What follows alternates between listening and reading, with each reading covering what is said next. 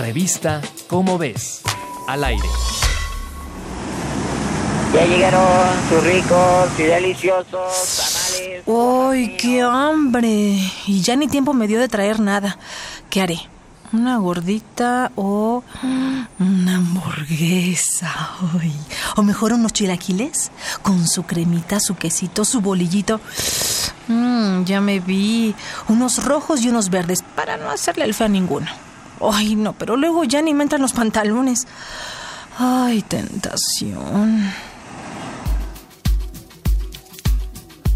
Pues no, no hay nada de malo en comer, pero si abusamos, y si abusamos seguido, podríamos empezar a tener ciertas dificultades. Algunas, a decir verdad, pueden ser muy graves. La diabetes y la hipertensión son la primera causa de mortalidad en el mundo.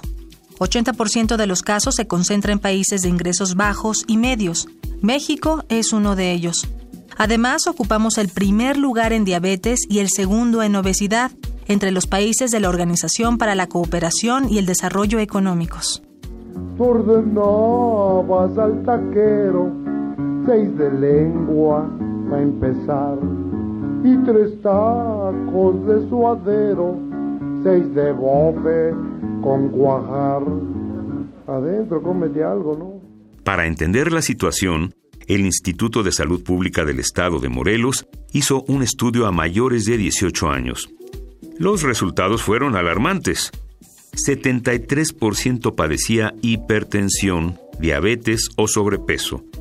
Además, los mayores de 40 tenían 11 veces más probabilidades de padecer diabetes y eran 8.7 veces más propensos a tener hipertensión. El estudio reveló también que la prevalencia era mayor entre mujeres, entre personas que comen fuera de casa y entre quienes no realizan ninguna actividad física. En suma, descubrimos que en México hay un porcentaje considerable de personas que, aunque no lo sepa, padece diabetes o hipertensión. Nuestro país debe implementar medidas para prevenir estas enfermedades. Encuentra más información en la revista ¿Cómo ves? Porque la gordita nos la echamos, pero de vez en cuando.